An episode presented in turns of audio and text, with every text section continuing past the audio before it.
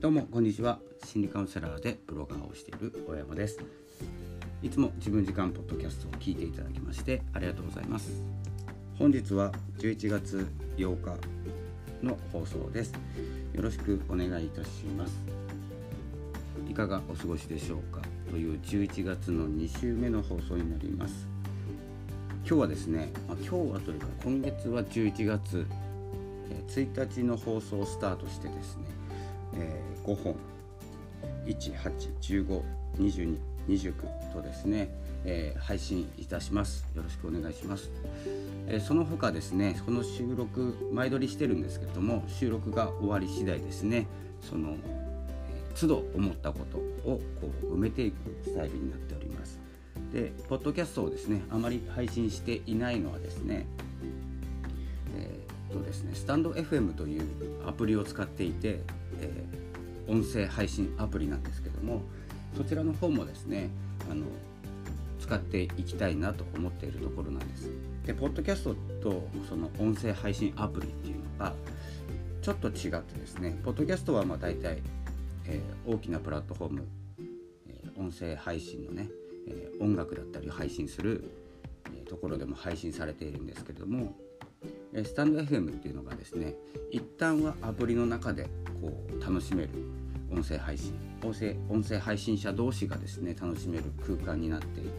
いました。で今は実は違うんですね。ポッドキャスト配信もできていて、えー、私もしております。なのであんまり変わらないかなと思うんですけどこう撮っている側としてはですねちょっと気持ちの変化があるのでもっと身近な内容もっとですね砕けた内容をですねスタンド FM の方で配信していきますのでそちらの方もですねフォローしていただきたくそしてこの放送の感想とかですねいろんなことはスタンド FM のレターで募集しております。でレターの方に書いていただいたことでお答えできそうなことを選んでですねスタンド FM だったりポッドキャストの中でご紹介していく。ご紹介っていうかお名前とかはですね読んでよければ読むんですけど匿名で送りたい方はですねどんな話をしてほしいのかとかですね、えー、受け取りまして、えー、読何て言うんですかね解説でもないんですけれども自分が思ったことをお話ししていこうかなと思います。でコメントじゃなくてなぜレターなのかというところなんですけどレターって僕にしか見えないんですよ。でコメントって皆さんが見えるんです。でいい何て言うんですかコメント書く時ってどんな思いで書いてるかというとコメント書いている自分を見てほしい時だったりもするじゃないですか。みんなに見えてるから。誰かの放送を聞いてコメントを書く。まあ立派なコメントじゃなくても反応しているっていうことをアピールしているわけにもなりますし、えこう広がりの一つでもあるんですね。なのでコメントっていうのは結構重要かなと思うんですけど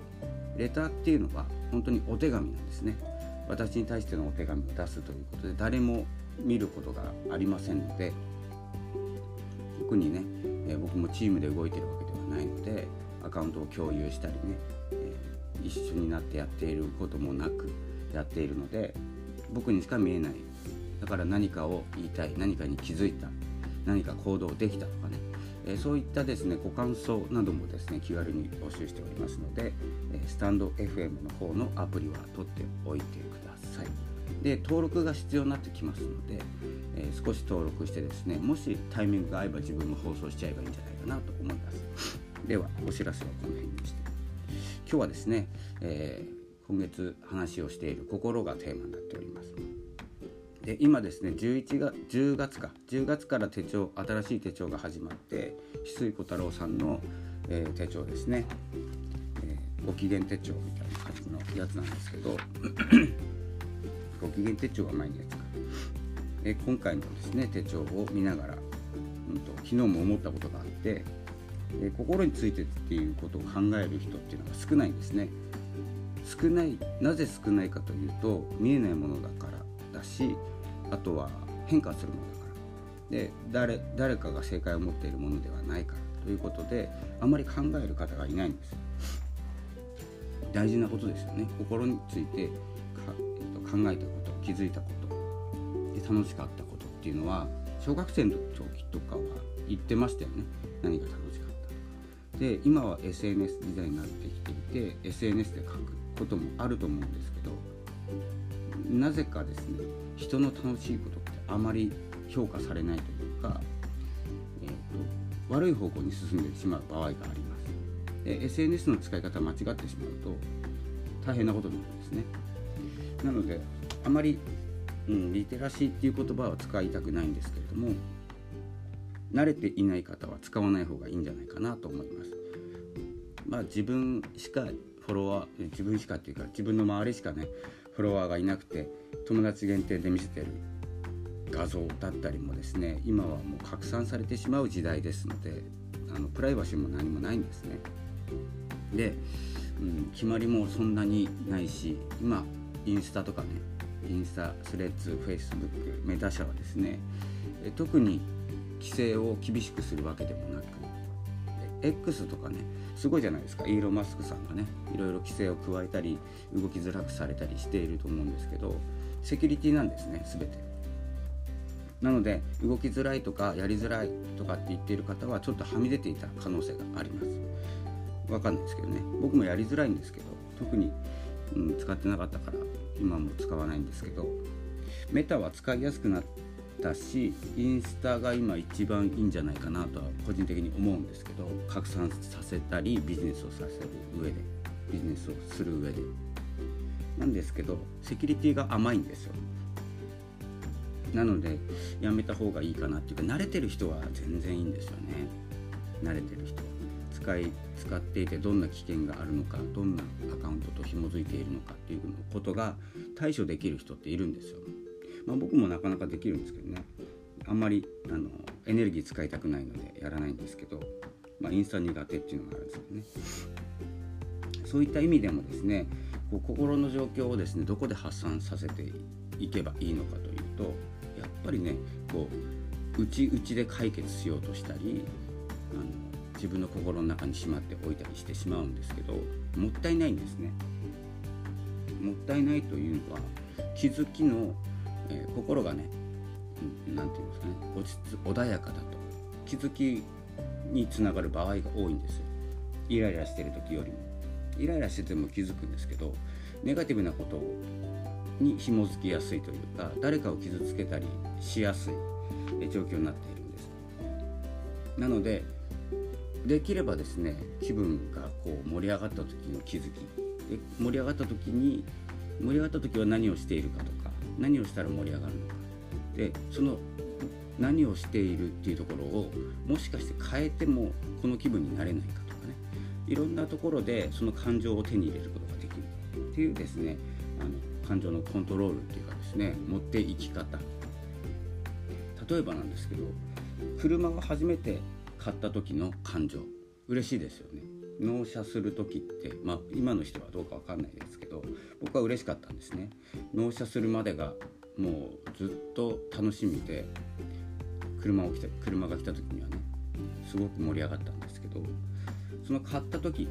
納車される時でもいいですよ買った時車が手に入った時と,、えっと初めて自転車を買った時。どんなですねあの感情がどんな感情っていうかですね感情の違いってあるのかと、まあ、子供と大人という違いもありますよね。でもあの自転車が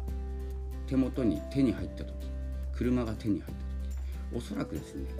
あのネガティブではないんですよ。まあ、車の場合ねあの燃費が悪い車これからどうしようとかねいろいろあるかもしれないですよ。駐車場の料金が高いとか、ガソリン代が上がっている。まあいろいろあるとしてその細かいところは抜きとしてね欲しいものが手に入った時という意味で考えるとですね乗り物ですよね。移動手段。で自転車が手に入りました。嬉しいです。で車が手に入りました。嬉しいです。というですねものを変えてもですね私たちは受け取る感情がまあ同じ場所にあるんですよ。嬉しいとか楽しいとかね。楽しみとか。というようにあの心って小さいものでもこうその感情には持っていけると思ってるんですね。大きさ。何て言うんですか？小さい家を買うのと大きい家を買うのと。マイホームは変わらなくて。あの自分のね人生のスケール大きい小さい稼いでる額もありますしあの大豪邸を手に入れるって言ってもですね大豪邸って言っても多分ですね分かんないですよ。僕は持ってないので。あの大豪邸を持っている方っていうのは大豪邸をあの家として見ているんですよ。家のくくりですよね。で小さな家小さな家っつったって普通の一軒家でいいですけど想像してみてほしいんですけど小さな家を建てる方のスケールって小さな家のスケールの仕事をしているからそれが手に入るわけですよね。例えば1000万2000万。3000万プラスのね家を手に入れました。買いました、まあ、ローンでも何でもいいんですけど手に入りましたという時の金銭状況っていうのはその家のスケール。なんですで例えば年収300万の方がね3億ぐらいの家を建てたっていうんだったらそれはあのちょっと違った感情になるかもしれないですしちょっと払っていけないと思うんですよ。もらったなら分かるんですけどまあ維持費とかもかかりますけどねもうそういうことを考えると自分が手に入れるもののスケールっていうのはある程度自分で決めているということなんですよ。まあ、年収とかって自分で決めれないんですけれども減らすことも増やすことも実際はできますよねやらないだけで。というように欲しいならやってるんですようまく、うん、たまたまうまくいった人もいますけどね大体が自分の望んだ仕事をしていてどこかででもいいですよ。全然望んだ仕事をしていないっていう方もいますけどどこかで望んで自分で選んだんですよね、うん、全員じゃないですけどね、まあ、決められたとか親がやっていた仕事を継いでとかね。でもその仕事をやろうと思ったのは自分だしあのまあ、逃れられない状況もあるんですけどね、まあ、これは人間なので機械ではない、それはちょっと置いといてですね、まあ、大体が自分で決めて自分で選んだ道を選んでいる方が多くて、まあ、生まれながらにとかっていう方は別ですよ。別なんですけど、ね、ほとんどの方がそうなっていると思います。自分の選んだ道で自分のスケールで生きている。当たり前なんですよ。自分が心地いいあのラインがあるんですよ。もっと稼ぎたいとかって言ってももっと苦労はしたくないんです。だから今の位置にいますから。そこはですねまあ認めてですね自分を見つめ直す。で今回ですね ちょっと後半に入ってきたんですけどあの翡翠さんの手帳でですね翡翠さんの手帳ばっかりのことになっちゃうんですけど最近本読んでないので。あのこんまりさんの話があったんですね。あまり中身を言ってしまうとネタバレになってしまうので良くないんですけどこんまりさんの話が最初に出ていてあの自分がねあの心がちょっとボロボロになっちゃった時に実際何がしたかったんだっけって考えて自分を見つめ直したっていうお話があるんですね。そこなんですよ。その傷ついた心に傷つく傷ついた心に気づくっていうこととあの見直すっていうこと自分は何がしたかったの自分の今している行動だったり、まあ、言動もそうですし生活が今ありますよね。現実世界。そこにたどり着いた時に何がしたかったのか。心が傷ついた時に自分は何が本当はしたかったんだろうって考えれるかどうかなんですよ。考えて100%答えが出るわけではないんですけど行動が変わります。100%行動が変わりますここは100%なんですね。自分の行動に責任を持つとか重たいことは言わないんですけれども何がしたかったかに少し戻ってみる。そうするとですねあの見えてくるものがあるんですよね。で見えない場合もあるんですけど見てほしいのは考えてる自分なんです。よ分かります？この違い。考えるか考えないか。そして答えが出るか出ないかではないんですよ。考えるかどうかの自分を俯瞰できるか。なんです上からでも横からでもいいんですけどあ考えてるな。心が傷ついたんだな。っていうことを救ってくれるのは自分なんですね。で自分の行動だしその行動を見た仲間だったりもします。でまずはそこのですねあのボロボロになって傷ついてしまったと思った自分を見れるかどうか本当は見たくないですよ。でそんなことはないって思いたいし誰かが悪いって言いたくなるのも分かるんですけどそこはですねあの何かの気づきのね何て言うんですかねこうトリガーになるような何かにつまずいた何かに腹が立った何かが嫌だということをですねトリガーにして戻る。そのですね見直しというものをですねやっていくとですね素晴らしく行動が変わります。素晴らしく行動が変わったと思い込んでいいと思います。そう見直したから今の自分の行動があるんだとかね、まあ、行動しない人もいますよ。なんですけどあの心の話ですから。見えないものですよね。心の中っていうのは見えないんですよ。でこの前々から言ってる音声配信をしましょうというのはですねその心の変化をですね声に出すとですねあの本当に出ていくんです出ていくというのがあのしっかりとその言葉が進んでいくんです。こうあの変な話じゃないですよ。あの見えない力の話じゃなくて言葉が進むとその言葉がですね、まあ、外部から聞こえますよね。喋ると。実際は。自分が発しているということは自分の耳が聞いている。ということをしていくとそれによって気づくことがある。自分の言葉ですから。一番聞いている言葉は自分の言葉ですよね。誰かの言葉、えー、偉い先生の言葉でもなく、えー、尊敬する方でもなく自分の言葉が一番ですね耳に残っていると思いますので是非ですねそのやっていっていただきたいのはこう自分を見つめ直すっていうことですね。っていうのがですね心のお話なのでちょっと怪しい雰囲気になりそうなんですけど怪しいお話もできるんですよ実は。潜在意識の話とか。言っちゃうとこのポッドキャストのお時間3時間ぐらいになりますまずは。で僕の喉が持たないというのと誰も聞かないということがあるのでお話できないんですけど。まあ実際はその潜在意識とかねあの無意識の領域心理学をやっていたらですね一度は聞いたことがあるではないかと言われるその意識無意識のお話ね、あのタイミングが合えばですねどこかでお話ししたいなとちょっとずつね、まあ、ちょっとずつっていうことができないですよね僕は。なのでおそらく一気取りになると思うんですけど、まあ、そんなに時間はないので今のところねやらないんですけどね、まあ、このお話のような、え、心のお話見えないもののお話をするとですねやっぱりあの人は離れていく方は離れていきますしあの、まあ、ついてくる方とか興味を持つ方もいらっしゃいます。それはですねあの心と一緒にこう整理していく段階ですのでまあ、Twitter とか SNS もそうですよね。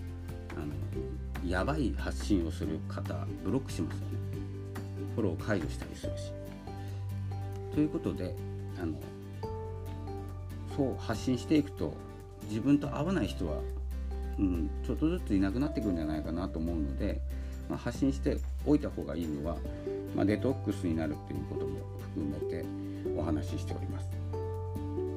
で、えーとですねまあ、そのこんまりさんのお話があったというか話をしてしまったのでこの自分を見つめ直す自分が何は自分は何がしたかったのかということをですね考えるということが、まあ、大事っていうのがですね、今回の結論でございます。2週目のね11月8日。でここからはですね特にあのフリートークで行かせていただきたいんですけれどもこのね手帳を書いているんですよ。翡翠さん翡翠小太郎先生のね。翡翠小太郎先生にですね一回セミナーでお会いしたことがあるんですけどいいですか？この話して。ちょっと長いんですけどね。まああの大体16分ぐらいでのところで本編は終わってますのであとは少し、えー、お話ししていきたいことがあるなと思って、まあ、翡翠さんのお話をしたら、うん、ちょっと長くなっちゃいますけど少しでやめます。今日。翡翠小太郎先生にお会いしたのがですね確か2年前3年前ぐらいなんですよ。でえーとまあ、ちょっとね本音を言うと怪しい会場だったんですねピンクの発表をしたスタッフさんが何人かいて、まあ、会場なんていうんですか予祝もあるので高校生っぽい学生さんたちもたくさんいたんですね後ろの方にも。であの、まあ、講演会ということで翡翠先生のお話を聞く会だったんですけど講演会なのかな？忘れたんですけど。あの翡翠さんって顔出さないんですよ。翡翠さんが顔出さない、うんまあ、声の発信はいろいろしてますので YouTube とかポッドキャストもやってるんですかね。グリーンズチャンネルとかで。あとは、うん、どこでどこにいらっしゃるかちょっと分かんないんですけどまああのお話をしてくれる方なんですけどね。顔出さないんですよ。で見た時にねちょっと本音を言うとお父さんって感じですね。お父さん。なんか偉い先生っていうよりはお父さんみたいな温かさを感じたんですね。で話を聞いて聞き始めね。その時はですねマイクトラブルがあって、うんと、なんかもちゃもちゃしてたんですよ最初。で雰囲気怪しいですよ。ピンクのハッピーを着たハッピーな方たちがねいっぱいいて一緒に高校生がいて。で僕たちが座った、まあ、仲間と行ったんですけど前から34番目のね列。でまあまあちょっと怪しい雰囲気だなって思いながらねそのお父さんの話をね聞いてたんですけどうんとね10分15分ぐらいで熱くなってることに気がついたんですよ。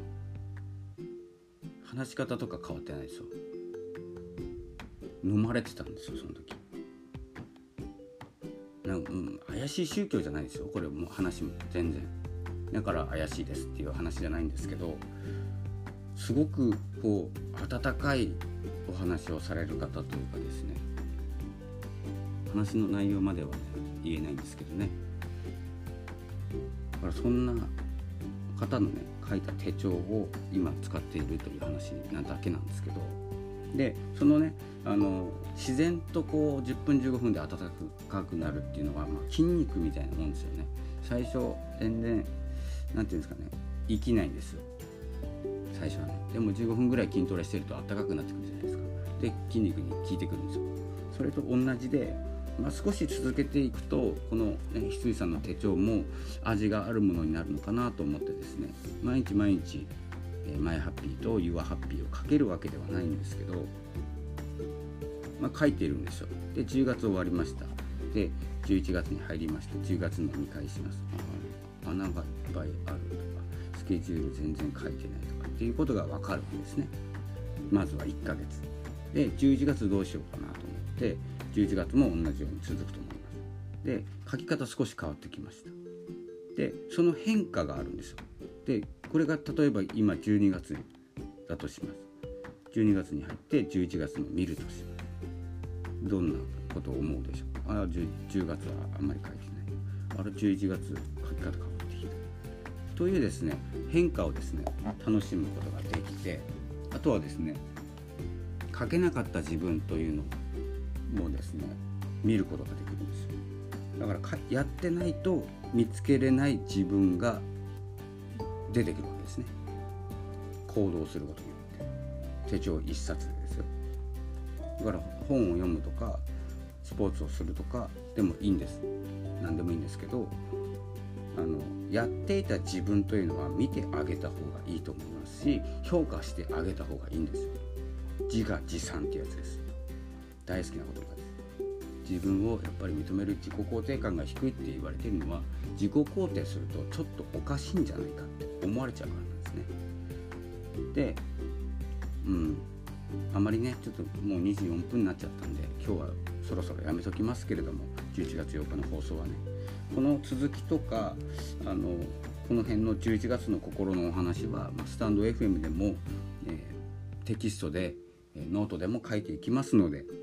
とは翡翠さんのこともねちょっと気になったら翡翠さんというか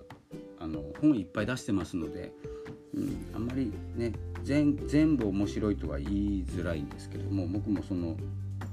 ね、あの書いた方著者の方の中で気に入った本っていうのは何冊かしかなかったりもするので、まあ、何冊かの読んでいただきたいと思います。ということで、まあ、特にねあのこれっていうテーマがないまま長々とお話ししてしまいましたが11月はこんな感じでございます。では続きはねあのスタンド FM とかノートでお伝えしていくんですけれどもで気になったことをがあれば、うん、コメントよりはレターの方がいいかなと思います。皆さんに見られないところで、えー、本音をぶつけていただければと思います。ただし、えー、変な言葉を使ったりされると遠ざけます。ということはご了承ください。ということで、え、11月8日でございます。で8日ということはもうね、え土曜日土星逆行が終了して日曜日から巡行に戻っております、え本領発揮の土星です、えー、決まりですね。決まりとかルール規則、えー、厳しくなってくると来ているのではないでしょうか、まあ、新たな、うん、規律みたいな感じかな。そんな感じでちょっと、ね、収録と配信の時差がありますけれども、え、その辺を、え他の番組で埋めていきます。ではえー、今週もありがとうございました。また来週15日お会いしましょう。引き続き Spotify をお楽しみください。プレミアム放送もプレミアム放送じゃない。プレミアムプランもよければご登録ください、えー、詳細は分かりません。では、えー、心理カウンセラー大山がお送りいたしました。ありがとうございました。さよなら。